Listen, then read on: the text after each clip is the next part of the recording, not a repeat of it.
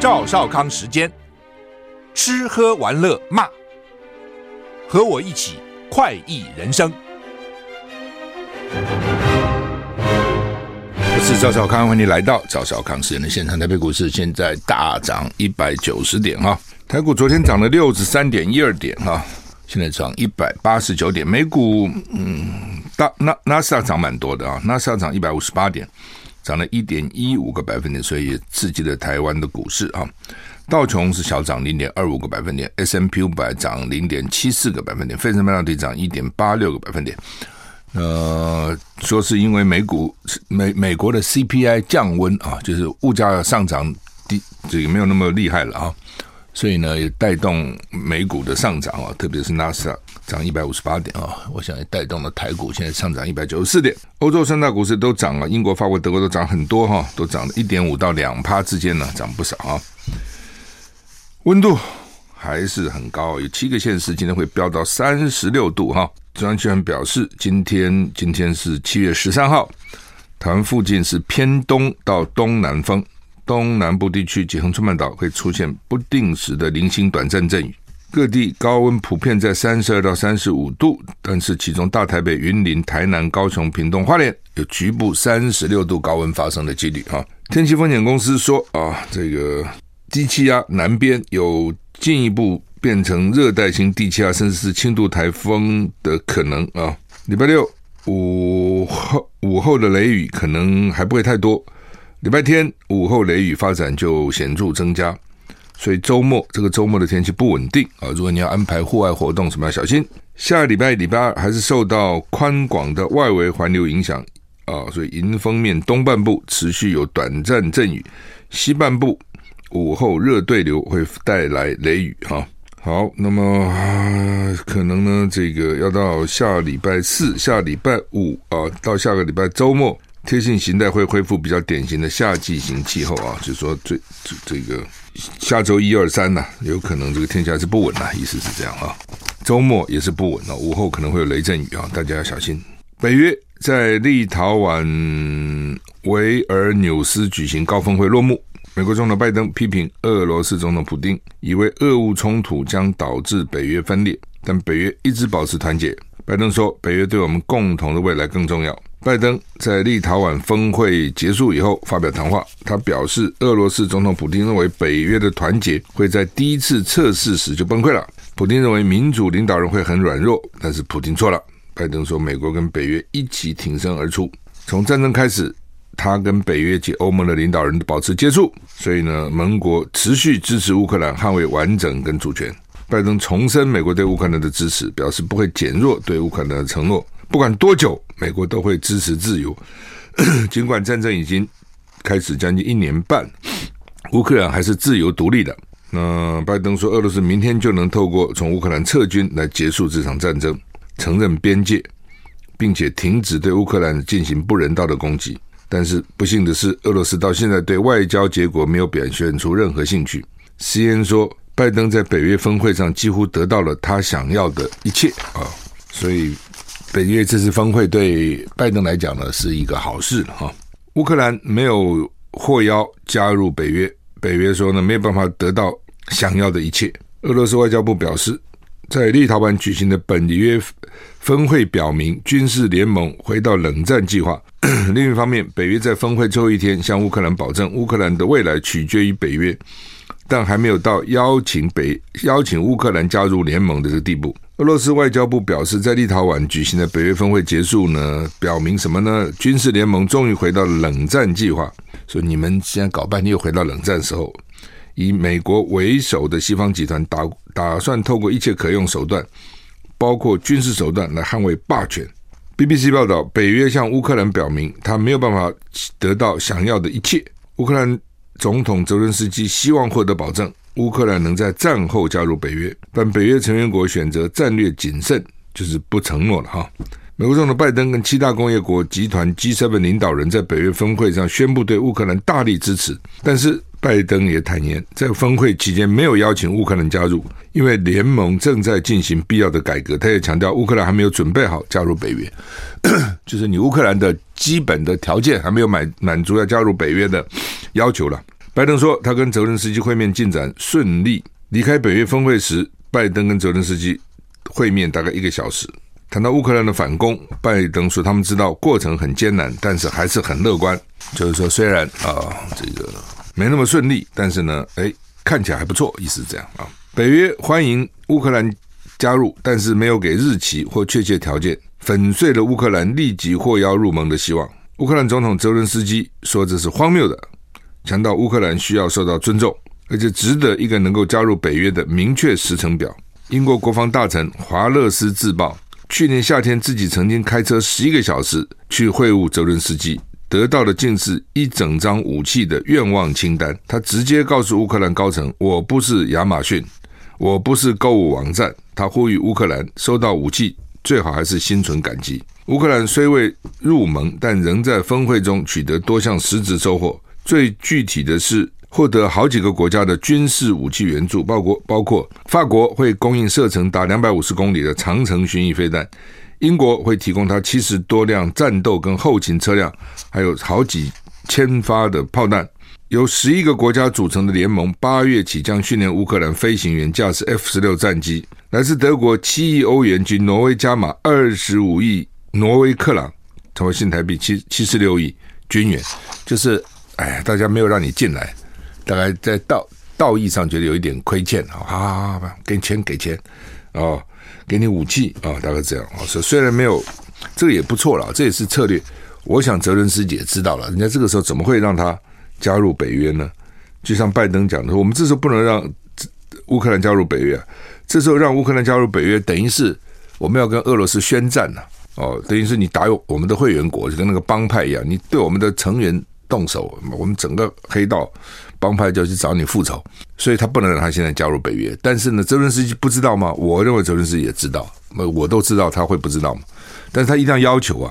很多时候记得你要要求啊，当你提出这些要求，人家觉得不好意思，就给你一些东西嘛。你不要求的话，你你得到的就少，一定是这样。这是台湾会，台湾是台湾有时候应该学一学了啊。你看看，台湾夹在美中之间哈，有很多时候你可以。可以要到一点东西，但是我们没有，我们对美国是言听计从，叫你干嘛就干嘛，那你就没有什么用了，就没有什么要不到什么东西了哈。那是人家给你什么就是什么了。北韩官媒今天证实，昨天朝日本海方向试射使用固体燃料的火星十八型洲际弹道飞弹 ICBM。美国空军上个礼拜连续三天派出侦察机飞往朝鲜半岛进行任务侦察，这个引起平壤当局不满。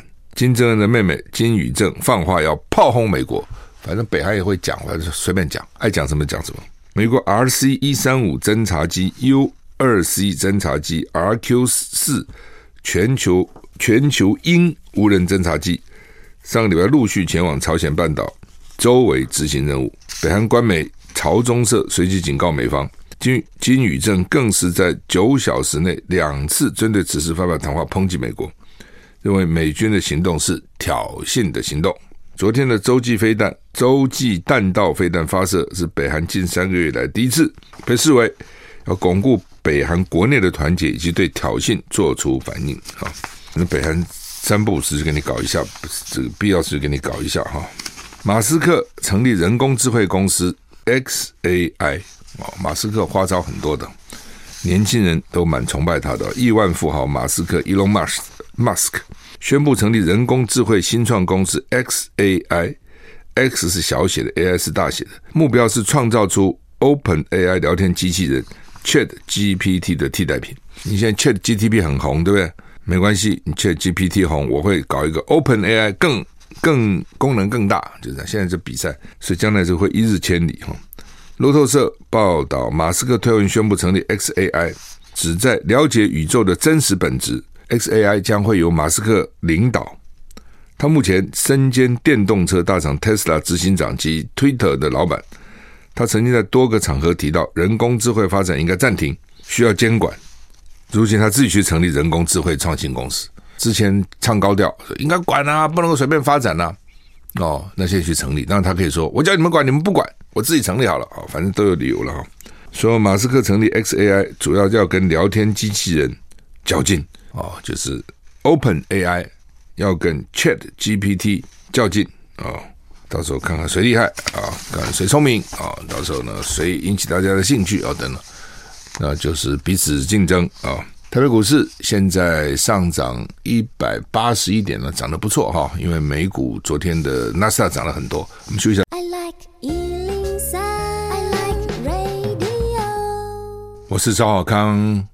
欢迎你回到赵少康时的现场。台北股市现在上涨一百八十九点哈。BBC 是英国广播公司了啊，性丑闻主角曝光啊，是国宝级的主播哈。英国广播公司 BBC 一名主持人日前被指控向青少年支付高额金钱，诱使对方拍摄、提供色情照片。身份曝光就是宣布英国女王驾崩的资深主播爱德华兹。好，之前呢，一个英国 BBC 的主持人被指控说向一个未成年人付钱。要跟他要色情照片，就你自己拍你自己啦。这不这什么意思？我不懂啊。反正有些人就很无聊。根据报道，这名主持人是 BBC 当家资深主播爱德华兹。爱德华兹的妻子发表声明表示，他因为严重的心理健康问题正在住院治疗，而且将住院一段时间。爱德华兹是 BBC 收入最高的知名主播之一，近年来主导英国重大新闻的报道，包括英国女王伊丽莎白二世去年九月辞世、皇室的婚礼、选举及二零一二年的伦敦奥运。爱德华兹的妻子说：“发表声明主要是出于对他心理健康的担心，还有保护他们的孩子。”声明就说：“爱德华兹近年一直接受严重忧郁症的治疗，而过去几天发生的事件让情况更恶化。他严重发作，将留在医院一段时间。”声明也说：“这希望这能结束最近媒体对于其他 BBC 主持人的猜测。”英国警方表示，没有发生刑事犯罪，不会采取进一步行动。BBC 正面临爱德华兹对员工不当行为的新指控。BBC 总裁 David 向员工发送电子邮件，表示内部调查将会持续。目前警方不再介入，就表示他没有什么太多的刑事的问题哈。奇怪了，你跟那个未成年、青少年，当然有没有成年，这差很多哦。他是说像青少年，给你钱，你拍个照片给我，是这个意思啊。那现在说他因为忧郁症发作了啊，住院了啊。住院当然是一个摆脱外外界这个追追踪采访的一个好好讲法了哈。也许是真的要住院，也许就是到医院去逃避一下哈，不知道怎样哈。那因为之前就说有一个主持人，所以也不知道是谁，所以 BBC 的其他主持人就被猜嘛，是不是他？是不是他？是不是他？每个人都不堪其扰吧，所以他们就说。BBC 的声明就说：“哦，这个爱德华的太太的声明就说，希望不要再乱猜了，就是爱德华兹了，只是他有病啊。你这种是不是都是有病啊？可能也有病了哦，否则干嘛干这个事情呢？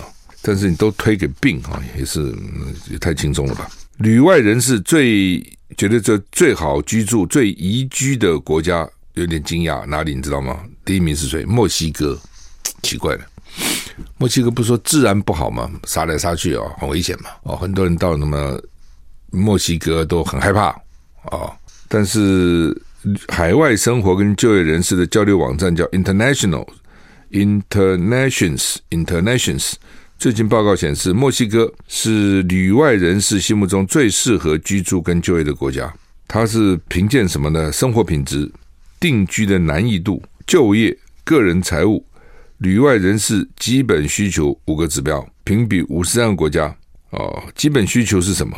住屋、行政、语言、数位生活，这都是他基本需求啊。结果排名前面的国家，第一名是墨西哥 （Mexico），第二名是西班牙，第三名是巴拿马，第四名是马来西亚，第五名是台湾，第六名是泰国，第七名是 Costa Rica。哥斯达黎加，第八名是菲律宾，第九名巴林，第十名葡萄牙。你看有个特色，物价都不是顶高的。那你说台湾房子很贵，那你不要买房子，其他就还好了哦。就是就看你看你什么哈。墨西哥不贵嘛，西班牙都还好啊。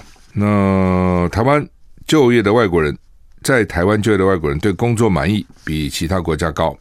他们表示他们在台湾的工作有保障，台湾本身经济强劲，薪资公平，旅外人士。宜居垫底的国家啊，就最不另外就是外国人呐、啊，在这边觉得最不好、最难生活的国家：科威特、挪威、土耳其、南韩、德国。一种就是贵，科威特一定贵，因为产油嘛；挪威一定贵，北欧贵的要死。另外就是呢，宗教啊，你比如土耳其伊斯兰教啊，那这个基督徒就觉得一天国跪拜五次啊等等，他就觉得不适应。南韩为什么变成垫底啊？德国啊，德国德国的特色就是很冷漠了哦，他他这个人本身蛮冷漠，不像西班牙、意大利那么热情，就完全不同哦。德国日耳曼民族就是很冷酷、很冷静哦，那那种拉丁民族就很热情。我曾经德国的同事跟我讲啊，不是我德国同事，他在德国工作，对，是我德国同事，但他不是德国人，他是荷兰人。我记得以前我一个同事是荷兰人，在德国做事，他说我不喜欢德国人。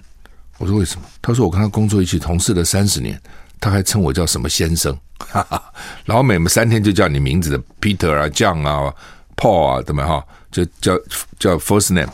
他德国工作二三十年，他们还彼此还用什么先生互相称，你知道从一个角度是很有礼貌啦，从另一个角度就是彼此有距离嘛啊、哦。那南韩哦，南韩也放着，他们说很难交到新朋友，很难定居。好，我们休息一下再回来。我是赵康，欢迎回到赵少康时间的现场。台北股市现在上涨两百二十二点啊，涨这么多。呃，刚讲哈，外国人工作就是外国人在你的国家工作，他们认为科威特、挪威、土耳其、南韩、德国垫底不想。为什么？科威特、挪威、南韩的旅外人士说不容易定居下来。我想这个可能跟物价。宗教、饮食都有关系。他说很难交到新朋友。在土耳其跟南韩的人说，外国人说当地的工作文化太苛刻，吃不消。这南韩我大概可以了解，南韩人工作大概是很积极认真的，他们自自我要求很严格了，所以很多时候那个就自己啊，比如说那个时候浦项钢铁厂建厂就自杀了五个厂长，你很难想象台湾会有个厂长自杀吗？为什么？就是他觉得。高炉点火达不到那个日时间达不到哦，钢铁厂高炉点火，blast furnace 点火才叫做开工了哦。比如预定什么时候做不到啊，自杀换一个，自杀换一个，五个，你这是什么个文化？外国人怎么受得了呢？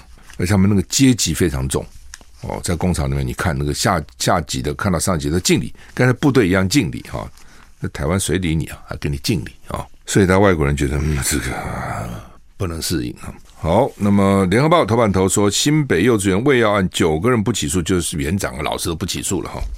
检查没有发现证据，说有什么乱喂药啦，哦，打学生啦什么，没有发生这个事情。就是，哎，所以这个就是哈，你听那个小孩子讲是很危险的。小孩他他他乱讲一通的，他一方面想象力，一方面他那个形容不是那么精准。那大人就听了小孩以后呢，就更扩大紧张。譬如说，我们看他之前为什么大家都很气，说怎么可以幼儿可以这样呢？喂药哦，然后呢，什么什么彩虹杯子给他喝药，那什么彩虹啊？然后又是还打学生，还责骂学生等等。那检察官现在就要调录影带嘛，看看到底监视器到底有没有打嘛？哦，然后呢，看看到底有没有乱喂药。那结果发现都没有。那没有怎么会？那还家长有些还不相信，说呢，检察官不起诉了，家长还说呢，还要申请再议。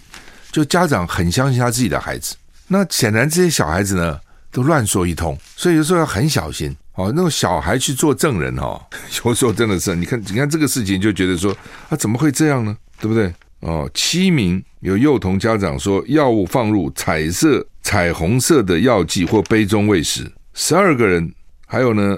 没有提到喂药的一个人，说是老师对学生殴打、夹紧，把他脖子夹起来，扔书包，不当管教。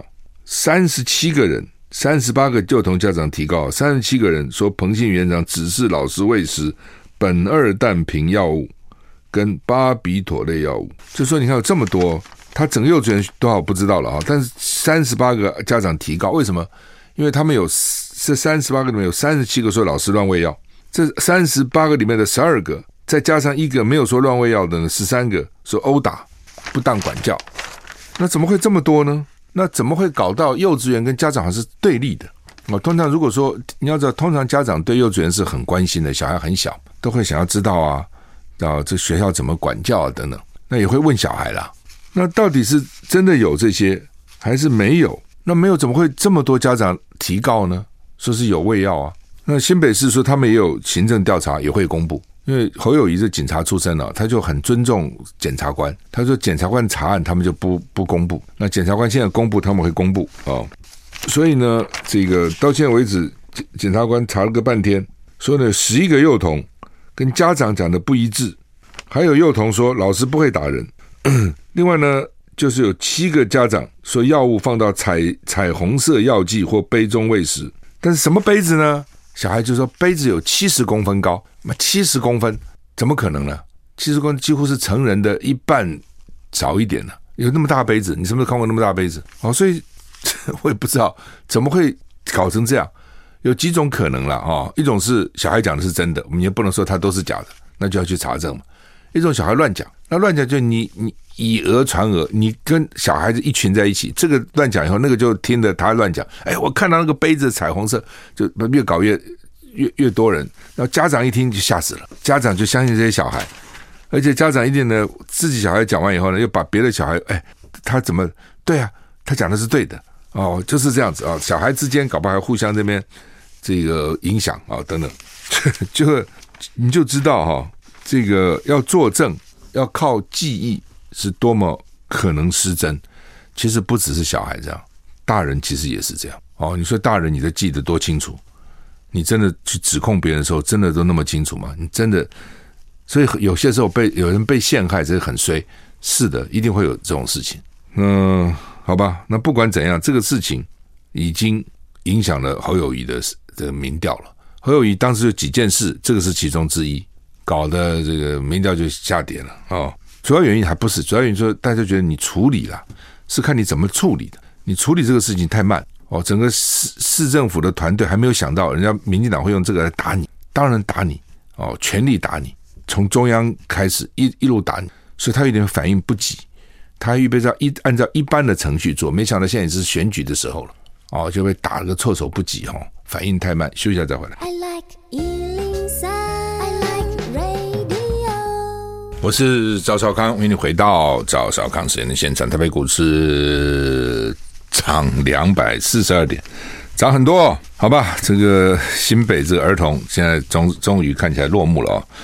大概到开始发展的时候，大家都搞不清楚怎么回事，也都相信媒体的报道哦，所以大家都乱骂一通，包括侯友宜都下来骂，还把人家那个幼稚园给他执照给他停了。现在呢，说要恢复人家的执照，还要辅导他。也够衰了，这幼稚园，但这个就要检讨，怎么为什么搞成这样？怎么是跟家长搞成这样？通常，假如说一个老师，你幼稚园园长，你真的跟家长常常沟通，取得信任，应该知道不会这样。好，就是没有互信的。好，搞到现在检察官不起诉，有些家长还不不爽，还要这个在意哈，搞得已经变成很对立了哈。那这个也是啊，很奇怪哈，怎么会搞成这样？那另外就是真的小孩讲话哈。父母还是要查证一下哦。小孩自己，我想小孩可能那个想象力很丰富哦，又看了什么不知道什么电视啊，什么童书啊，什么反正电脑啊等等。然后呢，彼此之间，你你讲来讲讲来讲去哈，他们就搞出一套他们的这个结论跟观察，然后就跑去跟他们家长讲。家长呢问了以后呢，听了吓一跳，然后就问其他小孩，也都一样。讲同样的话，啊就你看三三十八个家长提告，三十七个都是有乱喂药啊。所以呢，那当然家长就会说，我小孩最近情绪不好，以前没有这样，喜欢乱发脾气，睡觉不稳啊，喜欢这样。那那每个人都会这样，他有的时候就会这样子啊。哪个小孩脾气是稳定的，他有可能就不稳了。那平常也就算了，这时候就会认为说是不是给我吃药了啊？等等，就会去怀疑啊，这也难免啊。哎，所以真的，你你整个看就是闹剧一场。他就是闹剧一场，他就是这样。就在想到以后军队的时候，那个闹营，你知道吗？突然晚上全部人通通起来了，通通像中了邪一样，怎么会这种事情呢？这就是有这种事情。呃，《中国时报》头版头登的叫做“化解美中危机，拜登大推高层外交”，先去布林肯嘛，对不对？然后再来去了这个叶伦嘛，那再再来呢？凯瑞要去，凯瑞是什么人呢？凯瑞是美国总统的。气候特使要十六号，今天十三号，十六号去访问北京。当然了，就是说你凯瑞去呢，他们现在现在去都是要求人家干嘛啊？你要要求你做这个，要求你做那个。凯瑞去去也是一定要要求大陆管制它的温室气体嘛，哦，不要制造太多的碳排放嘛，一定是这样啊。那不过当然都是蛮高层的，所以他们认为说呢，这是拜登在推高层外交，主要也是替马上要开的 APEC。会议呢，希望拜登跟习近平能够会面哦，这在美国开啊，好像在西雅图在哪里？如果都见不到面，不太久了嘛？哦，所以先营造一些高层的关系。只是美国现在的问题是，他全国反中的气氛很强烈了，两党也是，不管两党有很大的分歧，但是在对抗中国这件事呢是一致的啊、哦。所以，而且尤其是年轻的官员哦，我听说年纪大一点的官员还知道过去的历史啊、哦，比如说以前为什么要跟老共建交哦，以前美中俄苏联关系到底是怎样等等都知道。年轻人不知道，年轻人觉得中共是一个威胁，制度很讨厌。哦，怎么没有定期改选？哦，不合民主的原则，所以越年轻越讨厌。哦，这也是北京很麻烦的。那你将来一定是慢慢年轻人都上来咯。那所以再怎么沟通，他基本的矛盾未解，就是你威胁到他。那推这个高层外交，哦，当然你可以比较消极的讲，就有谈总比没谈好嘛。伸手不打笑脸人啊、见面三分情啊、就是说好吧，就这些话，就是反正见面。啊，大家维持个礼貌，维持个管道，总是比不见好嘛。好，除了这个以外呢，昨天郭台铭跟侯友宜也见面了，也是我刚讲的见面嘛，总是讲一些客套话了。大家都大人了嘛，也没仇哦，不，也许有仇了哈。但是呢，反正就是见面了。然后呢，主要是台东昨天议长他们举行议长的这个联谊会了啊，轮流，因为台湾这么多议长嘛，轮流。做东在不同的地方，那为什么县市长没有这个东西？好像县市长没有，议长有哦。第一个呢，议长呢是基本上就是民意代表出身嘛，民代表就比较有弹性了。哦，他不是官嘛。第二个呢，他们大概觉得这样团结起来有力量，他没权力啊，议会没权力啊，没行政权啊，只有首长有行政权啊。所以他们就觉得说，我们要串联起来，将来呢去抗衡这个行政权，比较有力量啊。那另外就是我们 我们的议长不少是黑道出身的，不是全部了，但是也有不少是黑道出身。哦，这奇怪为什么会这样？我也在想，第一个兄弟可能比较比较重然诺嘛，兄弟嘛。第二个呢，他出他也当选了议员了，那他在要选议长，第一方面他可能财力也够够，第二个呢，他又有黑道势力，对不对？哦，所以呢，敬酒不吃吃罚酒，敬酒也给你，罚酒也给你。哦，以前那个屏东那个议长郑太吉，不是还把议员叫到议长室去拳打脚踢吗？你不听话我就揍你，你听话呢，选举我给你钱帮你选都有啊。所以呢，反正呢，就有些地方我当然不是讲全部，有有几个地方的议长，他的确是黑道出身。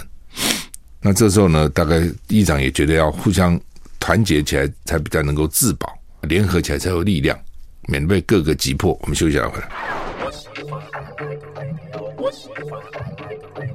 我是邵康，欢迎你回到赵少康时间的现场。台北股市现在上涨两百二十五点哈。好，那么侯友宜、郭台铭昨天在同一桌啊，但是呢，这就是反正礼貌上打个招呼啊。那郭台铭看起来到现在还想选，但是呢，也没做最后决定啊。因为郭台铭哦，他一定要看他他有机会他才会选，没机会他不会冒这个险。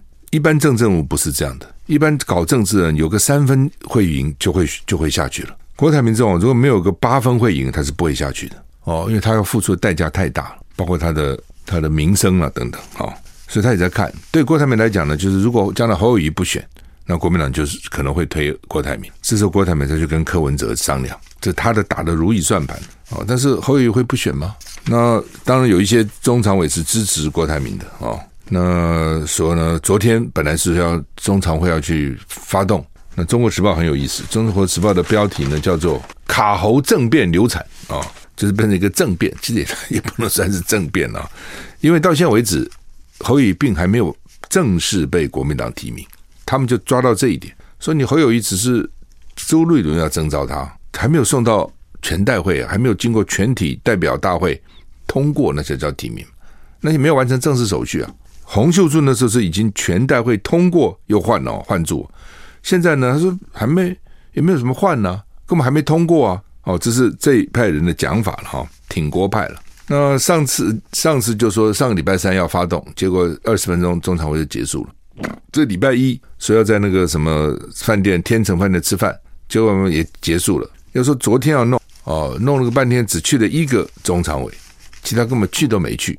我觉得有点被看破手脚，我认为了哦，就是这些人哦，讲很会讲，真的要冲出来、哦，看起来胆子不够哦。如果这样搞，说下礼拜中常会见，我认为下礼拜也搞不出什么名堂来。你认为下礼拜就会搞出名堂来吗？我觉得只是这边制造一些，制造一些新闻，制造一些声音，但是说要靠，如果真的是要革命，真的是要要反动，要靠这些人，我看是很难的哦，会很难的哈、哦。